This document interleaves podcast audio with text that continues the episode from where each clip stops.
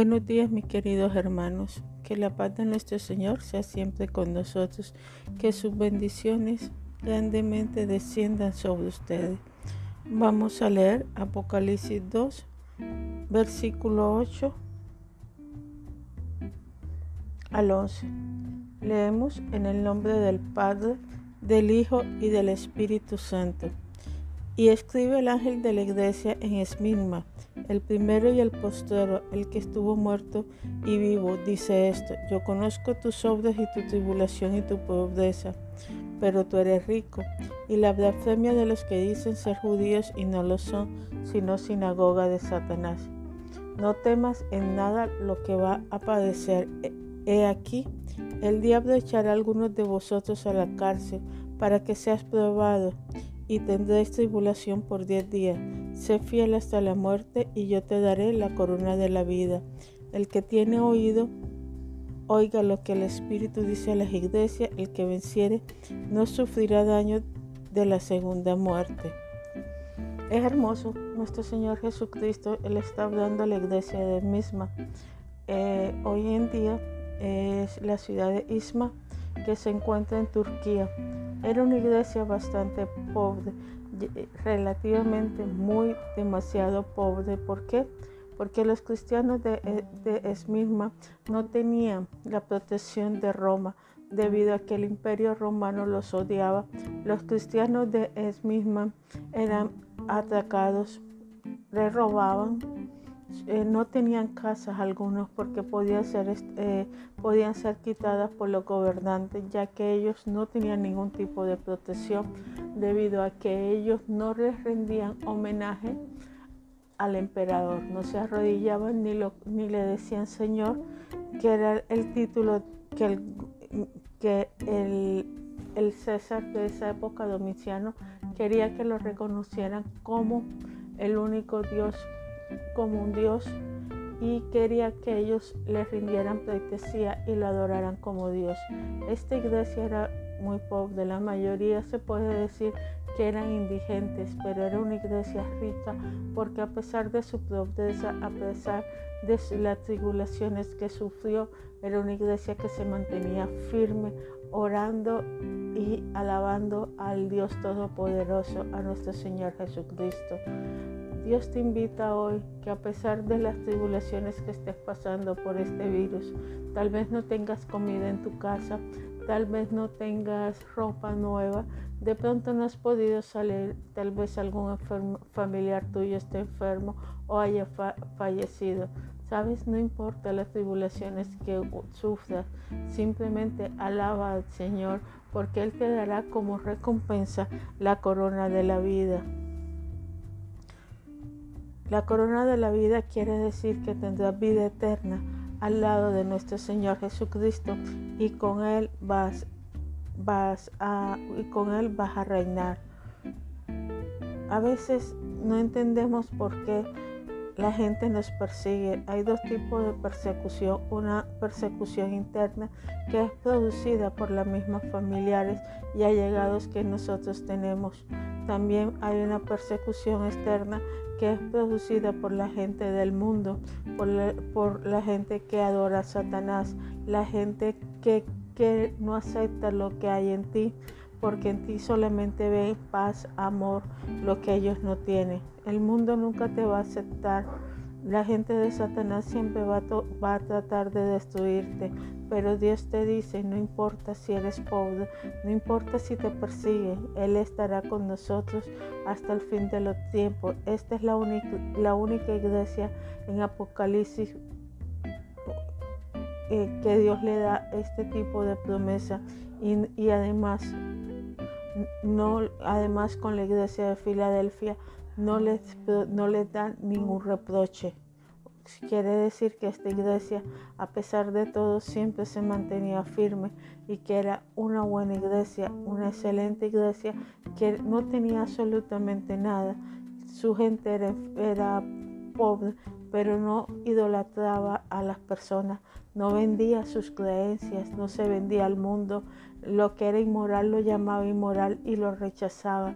Sus creencias permanecían firmes, no les podían ofrecer todo, les podían ofrecer oro, les podían ofrecer dinero, podían, les podían ofrecer banquetes, mas ellos se mantuvieron firmes a pesar de las tentaciones que el mundo les estaba ofreciendo.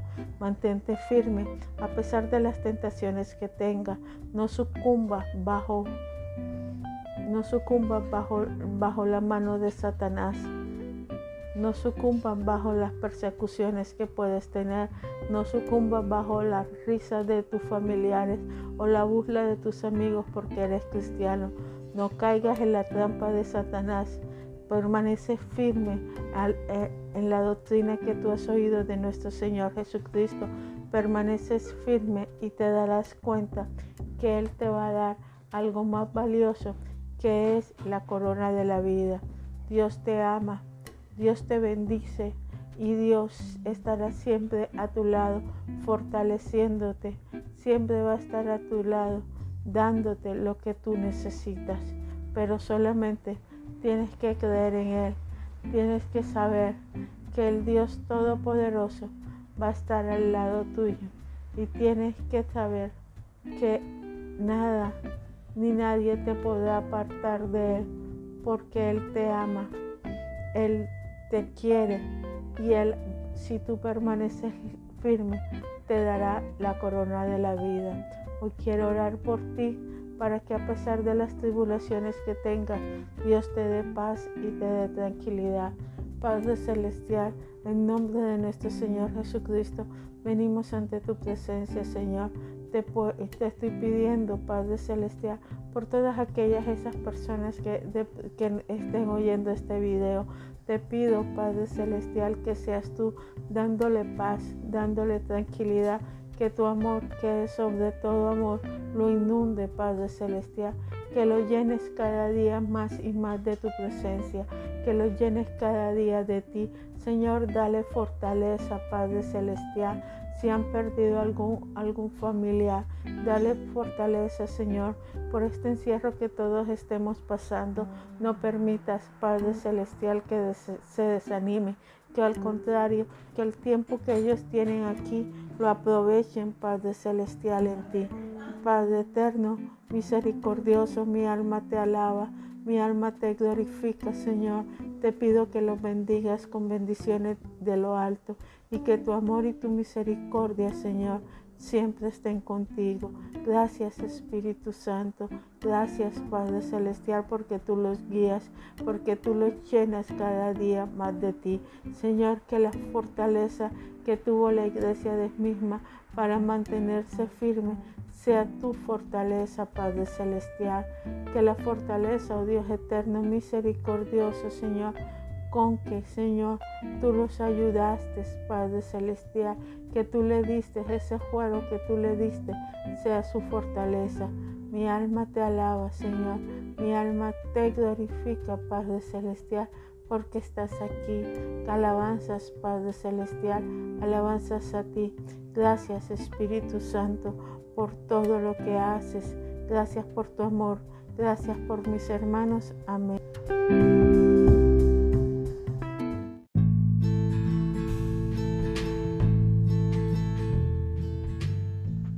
Buenos días, mis queridos hermanos. Que la paz de nuestro Señor Jesucristo sea siempre con nosotros. Vamos a leer el libro de Hebreos 2, 1. Por lo tanto, es necesario que con más diligencia andemos en las cosas que hemos oído, no sea que nos delicemos. Algunas personas engañan a la gente enseñando que es imposible que el, creyente pierda la salvación. Enseña que una vez salvo, siempre vas a ser salvo. Razonan que si nacemos de nuevo no podemos desnacer pero ellos se dan cuenta de que si alguien nace puede morir y entienden que los que viven en pecado mueren espiritualmente en su relación con Dios. Pablo nos escribió en Efesios 2, 1 al 2, y Él os dio vida a vosotros cuando estabas muertos en vuestros delitos y pecados, en los cuales anduvisteis en otros tiempos siguiendo la corriente de este mundo conforme al príncipe de la potestad del aire, el espíritu que ahora mora en los hijos de desobediencia. El pecado rompe nuestra relación con Dios si lo practicamos y, y nos aparta de Dios. Cuando Sansón vivía en pecado, el Espíritu de Dios y no se dio cuenta en qué momento el Espíritu de Dios lo dejó. Hay personas que hoy en día nos engañan diciendo que siempre vamos a ser salvos. La gente sigue, eh, sigue enseñando que el cuerpo es el que peca, pero que el espíritu, que el cuerpo peca, pero que el alma no, no peca. Eso es mentira. Si tu cuerpo peca, tu alma también peca. Y que también sigue diciendo que si Jesús te, te salvó de la cruz del pecado, Él pagó por todos tus pecados presentes, pasados y futuros. Es una mentira lo que nos están enseñando. Debemos tener siempre pendiente que la salvación se pierde. Tal vez no en el primer pecado que tú cometas conscientemente porque te puedes arrepentir y puedes volver a la cruz del Calvario. Pero si tú persistes en pecar y sigues pecando, no sé en cuánto tiempo, tal vez días, años, meses, no sabemos en cuánto tiempo ni en qué circunstancia el Espíritu Santo se aparta de ti y la salvación se puede perder. Podemos perder cualquier cualquier don que la gracia de Dios nos da si no lo cuidamos. Sabemos que todo buen don viene del Padre desde el cielo. No merecemos ninguno de los dones que Dios nos da por su gracia. No merecemos nuestra vida, no merecemos nuestro cuerpo, ni nuestra vista, oídos, nuestros familiares, ni ninguna de las posesiones. Todo esto es un regalo de Dios para nosotros, pero lo podemos perder en cualquier momento si descuidamos la salvación tan grande que el Señor nos ha regalado. Cuando un anillo tú tienes, lo tienes puesto, hay personas que sin darse cuenta han perdido los anillos, se le han deslizado por el dedo. A veces silenciosamente el pecado penetra en nuestra mente y posteriormente nos lleva a la consumación. A veces silenciosamente las amistades que nosotros tenemos, si son personas del mundo, nos empiezan a decir una cerveza no hace daño y a veces sin darte cuenta ya no es una cerveza que fue en forma ocasional, sino que se vuelve constante y ya no te vas a tomar una, sino que te vas a tomar 10 o 20 hasta embriagarte.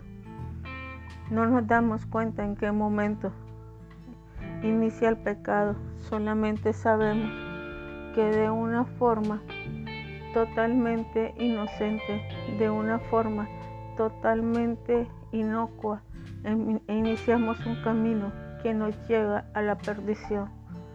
Cuando decimos salvo, siempre salvo, estamos diciendo podemos pecar y hacer todo lo que queramos, que la salvación no se pierde. Hebreos es muy claro también en esto. Hebreos nos dice que horrenda cosa es pisar la sangre de Cristo por segunda vez porque no habrá una segunda oportunidad cuando nosotros despreciamos la salvación que Dios nos hizo en la cruz del Calvario y no la cuidamos, perdemos nuestra salvación y nuestro destino es el lago de fuego y el infierno. Procura salvar, conservar con diligencia la salvación que Dios te ha regalado, porque tú no hiciste absolutamente nada para que tus pecados pasados fueran perdonados, para que cuando tú llegaras a la cruz de Cristo fueras redimido y fueras otra vez convertido, adoptado, hijo de Dios. No hiciste absolutamente nada, tú no pagaste el precio. Ese precio lo pagaron por ti, lo pagó Jesús de Nazaret.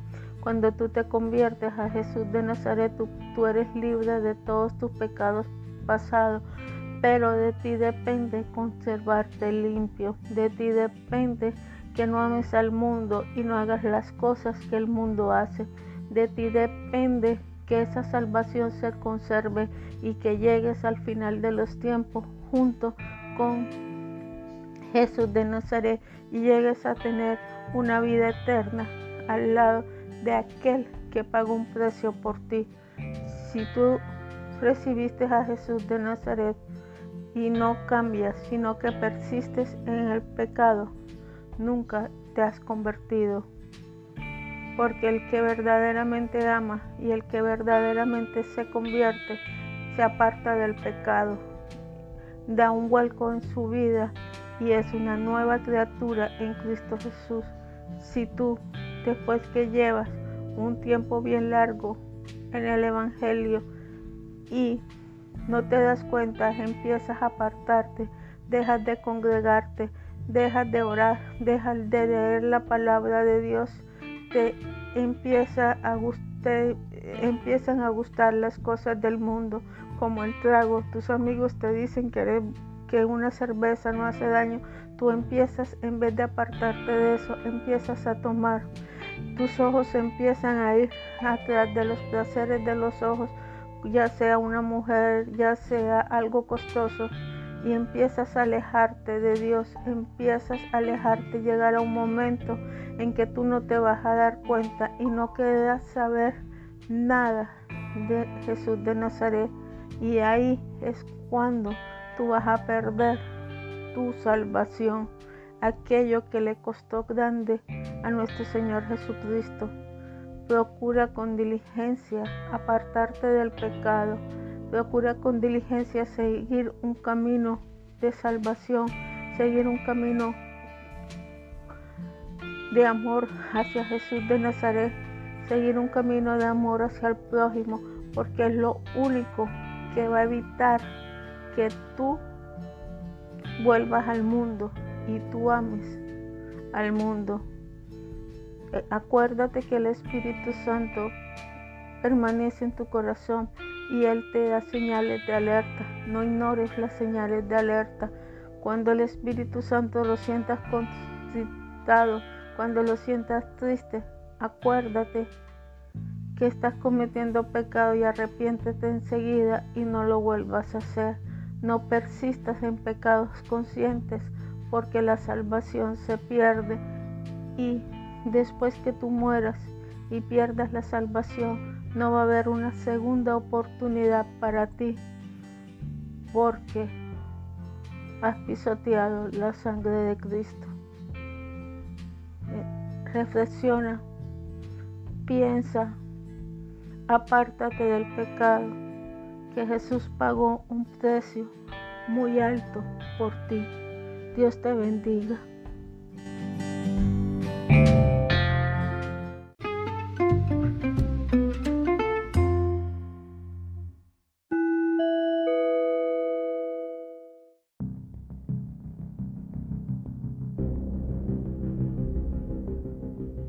Buenos días, mis queridos hermanos, que la bendición del Todopoderoso esté con ustedes. Hoy vamos a estudiar el libro de Hebreos capítulo 1, versículos 7 al 9. En cuanto a los ángeles dice, Él hace de los vientos sus ángeles y de la llama de fuego sus servidores.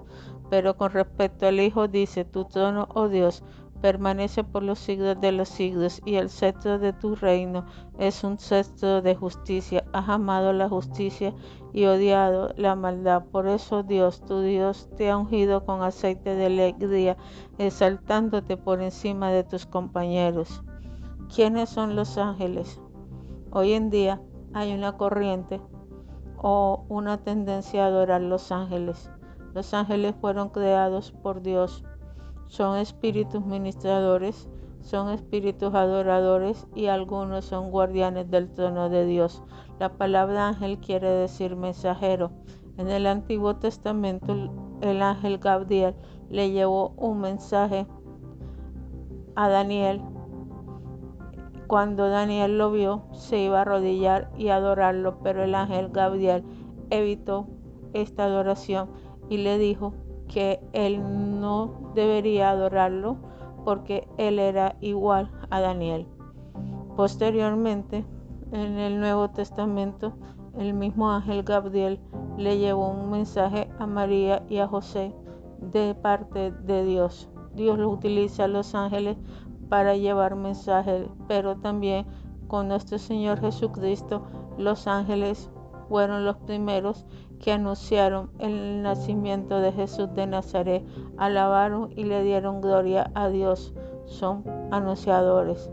Posteriormente, en el, cuando Jesús estaba en el desierto, los ángeles ministraban y ayudaban a Jesús, llevándole de comer después que él pasó los 40 días y las pruebas de Satanás. Cuando Jesús fue crucificado o antes de su crucifixión en el monte en el monte de los olivos y él estaba orando, los ángeles lo sostenían y le ministraban. Los ángeles no, son dignos de adoración. Los ángeles se nos pueden presentar de dos maneras, de una manera física en forma de hombre o de una manera espiritual. Generalmente cuando se presentan de manera espiritual, las personas tienden a hincarse y adorarlo, pero ellos impiden esta adoración porque ellos saben muy bien que el único que merece adoración es Jesús de Nazaret. Muchas personas hoy en día tienen estatuas de los ángeles, les prenden velas, otras les piden para que intercedan con ellos. La Biblia es muy clara en esto. La el único persona que está sentado a la diestra de Dios Padre, que es nuestro abogado, que murió y resucitó, es Jesús de Nazaret. Y la única persona que puede interceder por nosotros, ya sea por una petición o por un milagro es en nuestra vida es Jesús de Nazaret. Jesús de Nazaret es el, cordero que fue inmolado. Es digno de, de tomar el poder, la riqueza, la sabiduría, la fortaleza, la honra, y la gloria y la alabanza. Esto nos lo enseña Apocalipsis 5, versículo 1 al 12. Los ángeles adorarán a Jesús porque Él es el Hijo de Dios y porque Dios y Creador. Lo adoramos porque Él es Dios y Creador y también porque Él nos ha redimido y nos ha hecho hijos de Dios. Jesús es el único que pagó un precio por nosotros. Ningún ángel ha pagado un precio para que nosotros fuéramos salvos y para que nosotros pudiéramos ser hijos de Dios. Jesús de Nazaret es la imagen de Dios invisible, es el primogénito de toda la creación, Colosenses 1.15, y de Jesucristo el testigo fiel, el primogénito de los muertos, Apocalipsis 1.5. Aunque el Hijo de Dios es eterno y nunca fue creado, se le llama primogénito porque él merece el lugar de honor más alto. Y otra vez, cuando introduce al primogénito Jesús en el mundo, dice, adórenle todos los ángeles. Hebreo 1.6. Este versículo se refiere específicamente a la encarnación. Los ángeles cantaron alabanza y adoraron cuando Jesús nació. Muchos salmos ordenan a los ángeles que adoren a Dios, su creador, y como declara Hebreo, Jesús es Dios y creador de los ángeles. Solamente Jesús es digno de adoración y solamente Jesús es adorado también por todos los ángeles. Por todos los ángeles. Nadie más en la Biblia merece adoración, solamente Jesús de Nazaret.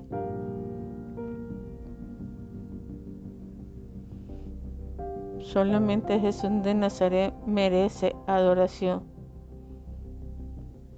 Filipenses 2.9 nos dice, por lo cual Dios también le saltó hasta lo sumo y le dio un nombre que es sobre todo nombre. El nombre de Jesús, Hijo de Dios, es superior al nombre de los ángeles, que son los siervos de Dios.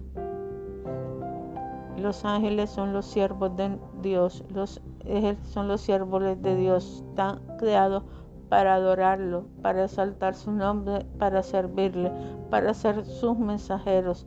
También los ángeles nos protegen. Jesús puede enviar legiones de ángeles para que te protejan, pero eso no quiere decir que tú tengas que adorar a los ángeles. La única persona que es digno de adoración es Jesús de Nazaret, el Hijo de Dios.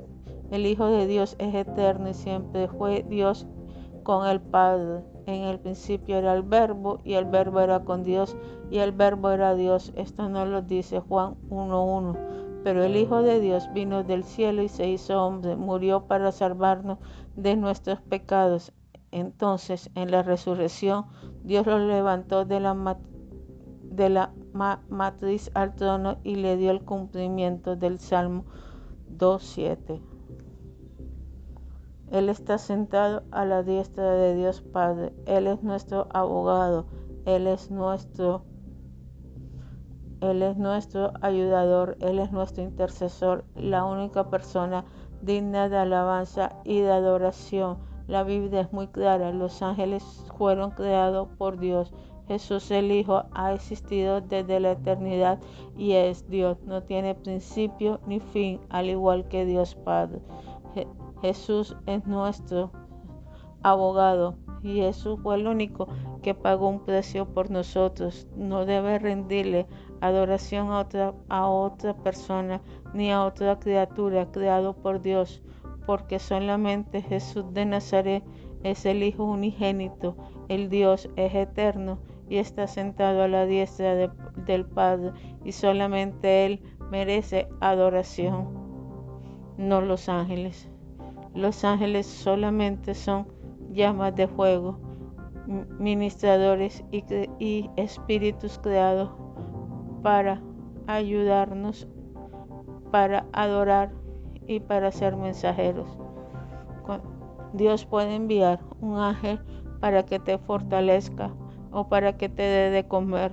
Este ejemplo lo tenemos con, en la Biblia con Elías.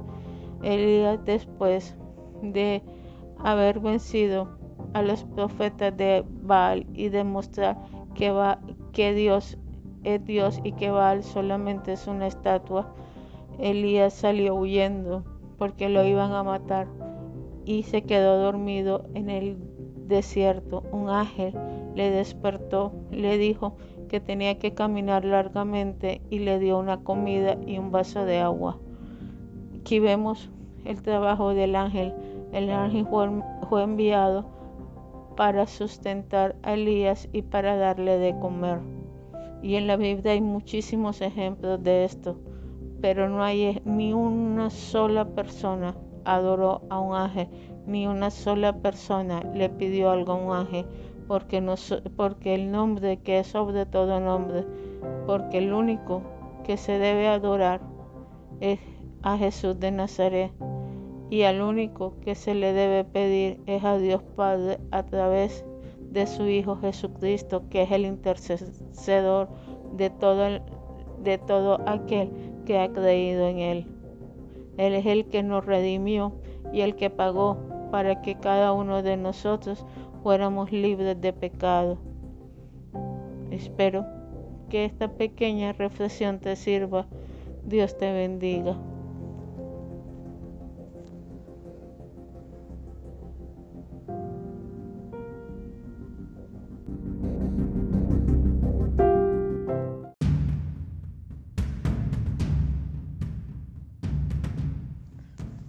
Buenos días mis queridos hermanos, que la bendición del Todopoderoso esté sobre ustedes. Hoy vamos a estudiar el libro de Hebreos capítulo 1, 10 al 12. Leemos en el nombre del Padre, del Hijo y del Espíritu Santo. Y tú, oh Señor, en el principio fundaste la tierra y los cielos son obras de tus manos. Ellos padecerán, mas tú permaneces, y todos ellos envejecerán como una vestidura, y como un vestido los envolverás y serán mudados, pero tú eres el mismo y tus años no acabarán. Amén. Hebreos, en este, en este pequeño versículo, en este pequeño texto, nos recuerda que la creación no dura para siempre. Los cielos acabarán, los cielos se van a decastar, la tierra envejece cada día, los animales envejecen, tu cuerpo envejece. Y por más que los científicos busquen cómo prolongar la vida del hombre no pueden, porque no pueden detener el proceso de envejecimiento. Tenemos el ejemplo muy claro de la capa de ozono. Si te das cuenta, los científicos a cada momento andan diciendo que la capa de ozono se está desgastando y que cada día es más delgada.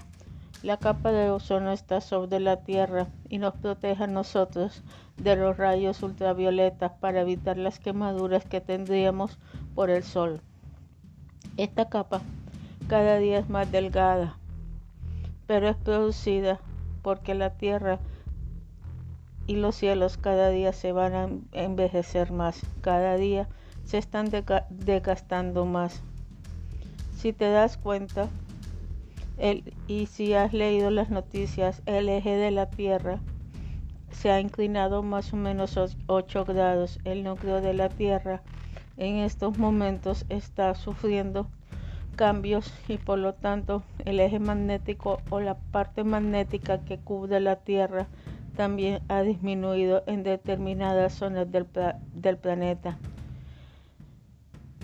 Entre, en, el en, el, en la zona ecuatorial entre, entre América y África está esa zona que ha disminuido por eso en esta zona el calor ha aumentado más de lo que generalmente hubiera hubiera sido en años anteriores. ¿Qué quiere decir? Que la Tierra también se está produciendo en ella un, proceso de envejecimiento. Y este proceso de envejecimiento ha dado que empiece a rotar. Otra circunstancia que tenemos son los glaciales, debido a debido a que la capa de ozono se está desgastando, los glaciales también se están derritiendo. Y esto ha producido que haya más calor a nivel de la tierra y en algunos lugares los niveles del mar han aumentado. Vemos también como algunos años la naturaleza ha cambiado. No es lo mismo la naturaleza en 1960 que era abundante, que era frondosa a la naturaleza de hoy. La naturaleza de hoy se ve más desgastada a pesar de que los químicos y de los abonos que ha utilizado el hombre no tienen el mismo verdor o resplandor que tenían hace algunos años. Esto quiere decir que los árboles también envejecen, a pesar que hay árboles que pueden tener un promedio de vida de 100 a 200, incluso 300 años, llega un momento en que el árbol también envejece y se muere. Nuestro cuerpo se desgasta día a día.